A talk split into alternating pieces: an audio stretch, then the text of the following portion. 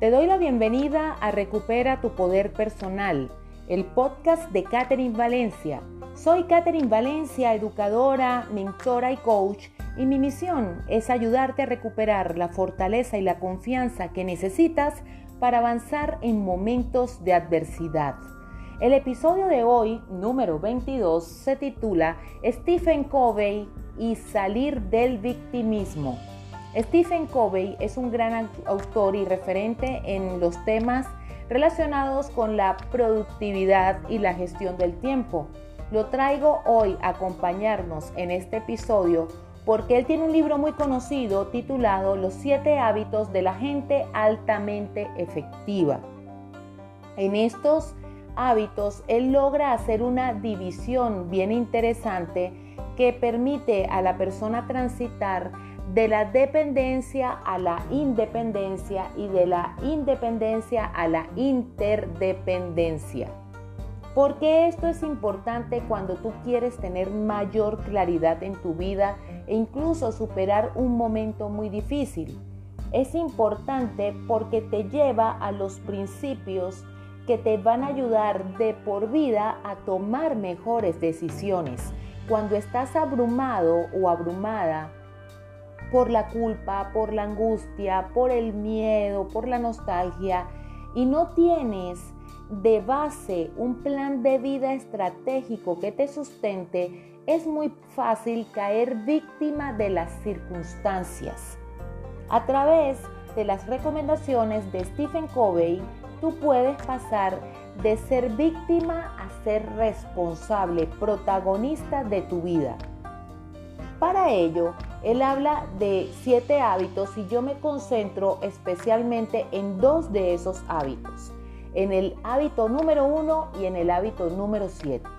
Si quieres saber de los diferentes hábitos, te recomiendo que adquieras el libro titulado Los siete hábitos de la gente altamente efectiva, como te dije anteriormente, que me sigas en Instagram en Caterine Valencia Coaching y vayas a ver en el club de lectura en la grabación de todo el análisis del libro, donde no solamente participo yo, sino que también participan personas de la comunidad.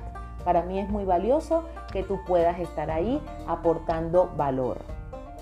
Este primer hábito de Stephen se llama Sé proactivo y es un hábito muy hermoso porque nos enseña a diferenciar dos zonas o dos grandes círculos el círculo de preocupación o el círculo de influencia. Normalmente, muchas personas se encuentran estacionadas, paradas, atascadas en el círculo de la preocupación.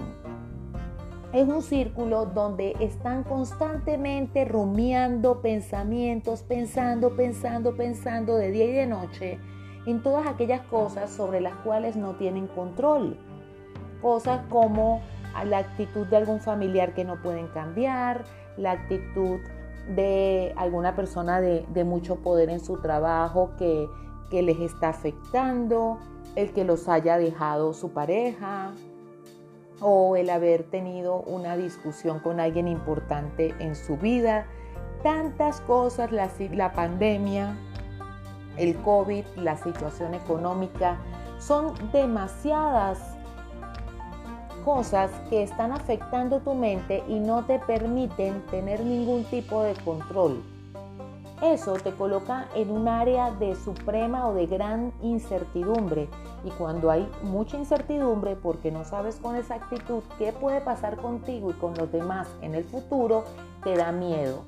Del miedo pasas a la angustia y es por eso que se están creando últimamente, se están presentando muchos desórdenes de ansiedad te aseguro que conoces de alguien que te haya mencionado algo acerca de los ataques de pánico. Hay personas que están teniendo ataques de pánico. Entonces, si tú, a pesar de estar rodeado de todas estas circunstancias que muchas veces escapan de tu control y te hacen sentir como una víctima, porque la víctima es alguien que no puede hacer nada sobre su realidad, si tú sales de ahí y te colocas un poco en tu círculo de influencia, que es ese círculo que es chiquitico, que es donde tú estás parado, Colócate de pie en este momento, de pie, párate. Y mira tus pies. Imagínate un círculo dibujado alrededor. Ese es tu círculo de influencia. Stephen, Covey explica que en la medida en la que tú empiezas a trabajar en lo que tú sí puedes controlar, ese círculo de influencia se va a ir expandiendo más y más. ¿Qué pasa cuando tú estás en lo que sí puedes controlar? Como tus proyectos, empezar a diseñar una nueva vida, tener una rutina clara para empezar el día, para finalizar el día, tener hábitos saludables, tomar en cuenta las relaciones que en este momento te están aportando valor y cultivarlas, leer un libro. Es, mira, es muy difícil separar el hábito 1 y el hábito 7, porque el hábito 7 se trata de afilar la sierra. Y él dice que cuando a dos leñadores van a cortar un árbol, y me gustaría llevarlo a un ejemplo muy de la actualidad, eh, vamos a suponer que estás en una competencia de cocina, en un curso de cocina y ves a otros dos compañeros que tienen el cuchillo con poco filo. Vas a ver que alguno se va a empecinar, va, va a estar porfiando en tratar de cortar, perdiendo el tiempo, y otro se va a tomar unos minutos para afilar el cuchillo. Al final, ¿quién tiene mejor resultado?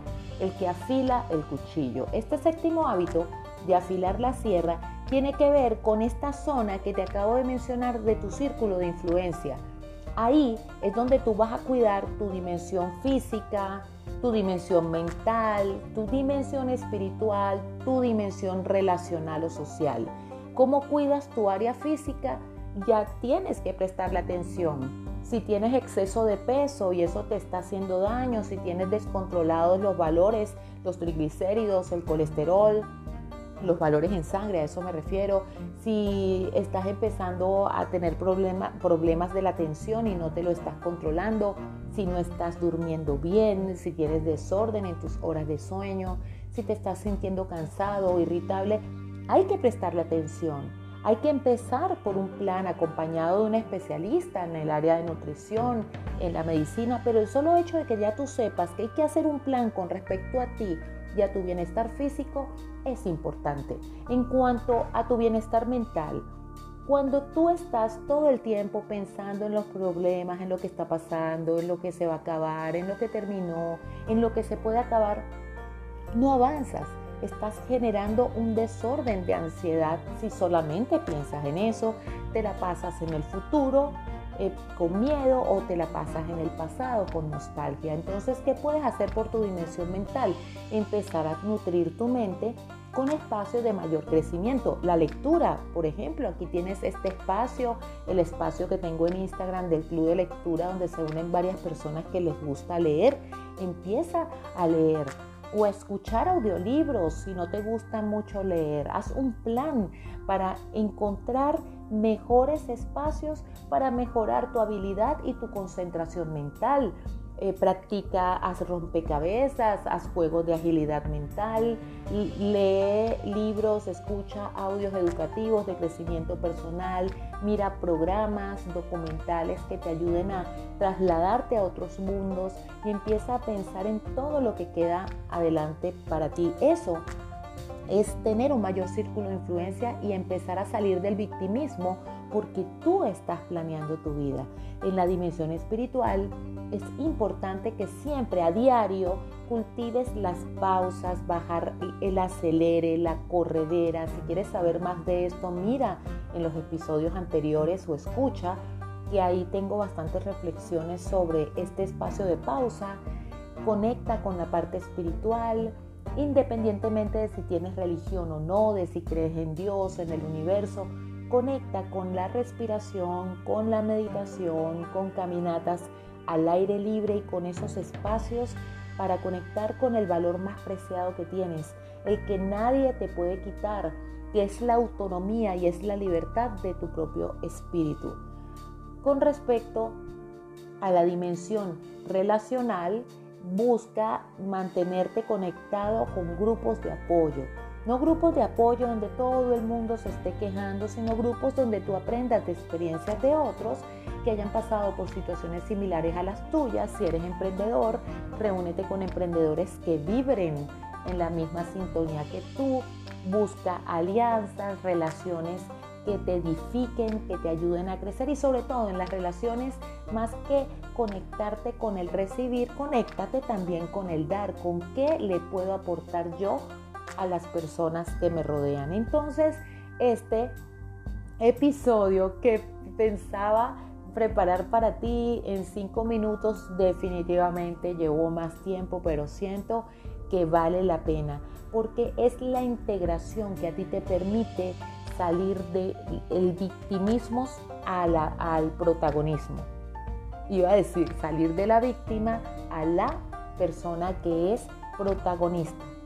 Sé proactivo y recuerda que todo lo que puede pasar en tu vida en gran porcentaje depende de ti, de tu capacidad para expandir ese círculo de influencia que incluso, aunque tú no lo creas, va a arropar ese círculo de incertidumbre, de miedo y de preocupación y muchas de las cosas que pensabas que no se podían resolver van a empezar a resolverse. Las aguas poco a poco volverán a su cauce, pero un cauce renovado con un mayor crecimiento y desarrollo personal y profesional.